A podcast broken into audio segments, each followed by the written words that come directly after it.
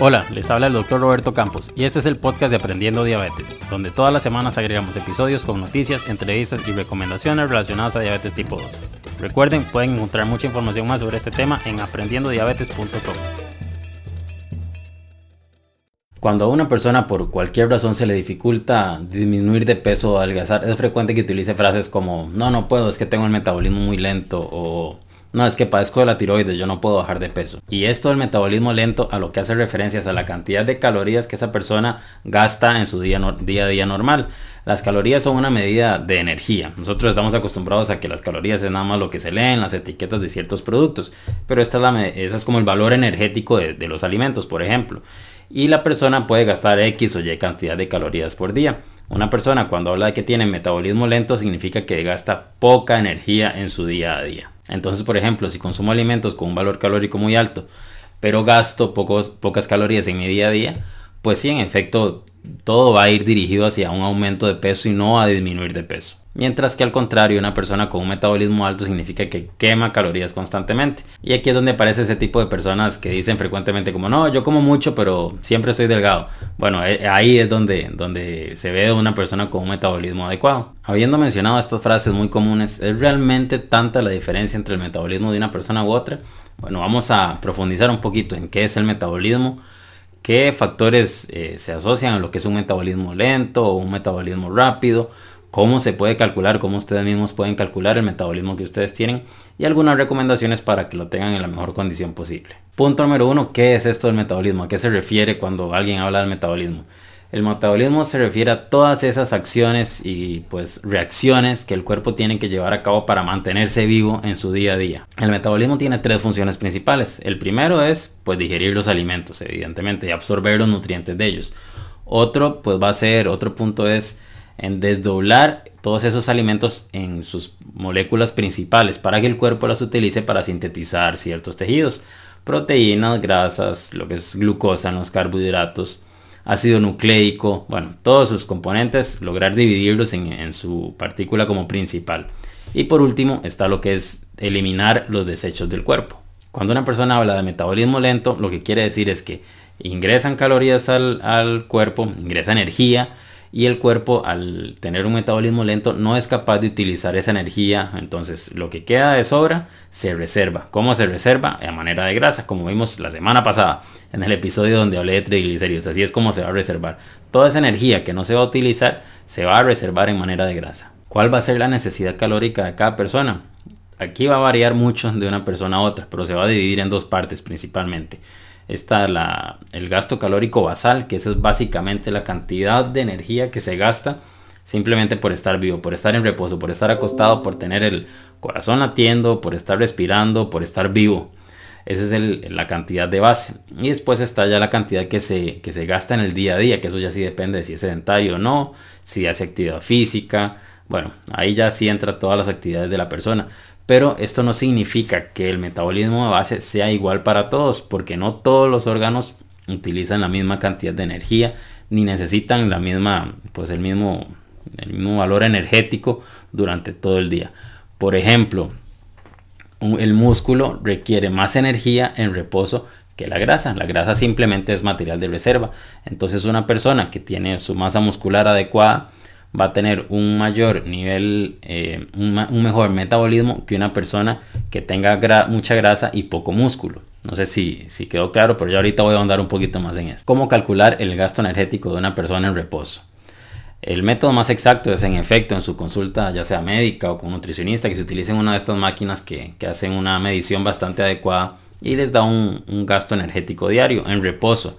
Entonces ese valor sería. Otra opción es con estos dispositivos que se venden las básculas que tienen electrodos, eso da un número no tan exacto como los que se utilizan de manera profesional, pero bueno, pues puede ser de utilidad. Y la otra manera, la menos exacta, es con ciertas fórmulas, como la fórmula de Harry, Harris Benedict, y bueno, hay algunas otras. Si les interesa, nada más para hacer una pruebita, a ver en cuánto está un aproximado, pueden ingresar a mi página web www.aprendiendodiabetes.com, ingresan al blog, ponen en el buscador metabolismo, le va a salir la publicación de este episodio y ahí bajan un poco hasta que encuentren la calculadora. Para esto se necesitan datos eh, físicos, peso, estatura, edad, género, cosas así. Y ahí eh, esa fórmula lo calcula. Así se dan una idea más o menos en cuánto estaría el gasto de su metabolismo. ¿De qué depende el metabolismo? ¿Cuáles factores van a influenciar si está lento, si está bien, si está alto? Hay muchos, muchos factores. Voy a mencionar algunos de los más importantes, que, que, son los que la gente pues más comúnmente es afectada por estos o sobre los que puede trabajar. Esto va a variar dependiendo de actividad física, edad, genética, enfermedades, bueno, un sinfín de temas. Me voy a enfocar en los más, los más importantes. Uno de estos que de hecho se habla muy comúnmente es el que tiene que ver con la glándula tiroides. La glándula tiroides es la que mantiene el metabolismo a través de la secreción de hormona tiroidea. No voy a entrar a fondo en cómo funciona esta hormona ni de cómo se activa porque no es la idea de este video. Pero sí las personas que sufren de hipotiroidismo, entiéndase una función baja de esta hormona, pues se les reduce el metabolismo por, eh, por razones obvias. Si tenemos la hormona que, que se encarga del metabolismo y se está secretando en poca cantidad, bueno, pues aquí va a haber un problema con esto. Afortunadamente en lo que es el, el, tratamiento de esta condición, pues sí logra aumentarse esa tasa metabólica de una manera adecuada. Pero al inicio es probable que esas personas empiecen a aumentar de peso, incluso a tener depresión, eh, no tolerar el frío y muchas otras características típicas de lo que es el, el, el hipotiroidismo. Hay un problema y es que hay algo que se llama hipotiroidismo subclínico, que es cuando esta persona empieza a tener todos estos problemas, pero en el laboratorio aparece la hormona tiroidea en un rango adecuado. Voy a entrar, ese es otro tema que no voy a entrar de fondo, eso quedará para algún otro episodio si a alguien le interesa que hable de este tema. Nada más lo menciono para que sepan que sí, en efecto existe una condición llamada hipotiroidismo subclínico donde el laboratorio aparece normal, pero ya hay ciertos problemas con la hormona de la tiroides. De hecho, por esto es que muchas veces así se hace el diagnóstico, porque la persona va a una cita control, su primer cita, se realizan todas estas mediciones y aparece la tasa metabólica baja. Entonces ahí uno dice, bueno, ¿por qué estará baja? Eh, será tal cosa, será tal otra. Se pide un laboratorio para ver cómo está la tiroides y en efecto ya la persona tiene hipotiroidismo y ni siquiera sabía que, que tenía este problema. Otro factor, por ejemplo, son las enfermedades infecciosas. Cuando una persona está durante un proceso infeccioso, el metabolismo va a subir. No es que esté malo, no es que pasó algo extraño, simplemente es la reacción normal del cuerpo. Va a subir la temperatura, va a subir el metabolismo y eso es algo normal, no es de qué preocuparse. Y otro factor muy importante, que de hecho es en lo que yo me enfoco mucho en mis episodios, es el tema de la composición corporal, que ya lo mencioné un poco.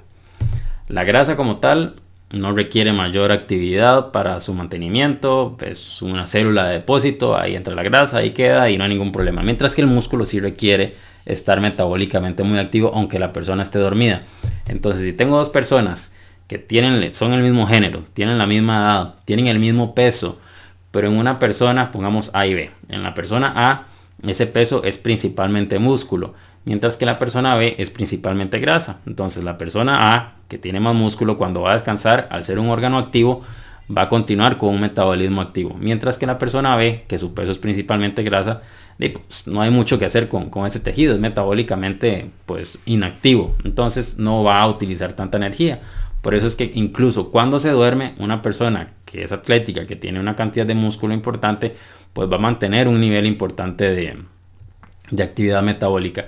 Mientras que la otra no, va a estar bajo. Entonces más bien va a predisponer a todavía aumentar más su cantidad de grasa durante la noche. Aparte de esto, bueno, pues está el factor edad, que entre más edad va disminuyendo la tasa metabólica. Eso es algo también fisiológico, es algo normal. Habiendo mencionado todo esto, ¿cuál es la mejor manera para aumentar el, metabolismo eh, de las personas?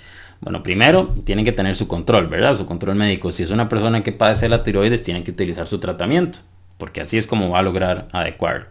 Pero poniendo este caso aparte, pues lo más recomendable, lo mejor es aumentar esa masa muscular y no es que vayan a hacerse maratonistas ni a hacerse fisicoculturistas ni, bueno, no es tampoco atleta olímpico, pero sí tener una masa muscular adecuada y disminuir esa, ese porcentaje de grasa.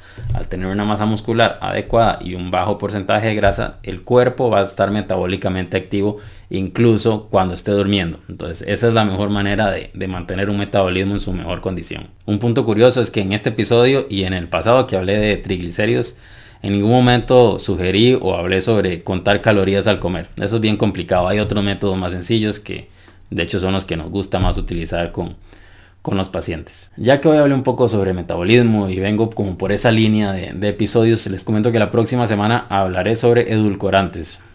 ¿Por qué? Bueno, pues porque se comercializa mucho por el hecho de tener pocas calorías, son cero calorías más bien. ¿Realmente es así? Bueno, si es así, suena bastante atractivo. Hay algo bueno, hay algo malo con el tema de los edulcorantes, se pueden utilizar o no. Hablaré un poco más a fondo de eso la próxima semana, así que nos vemos.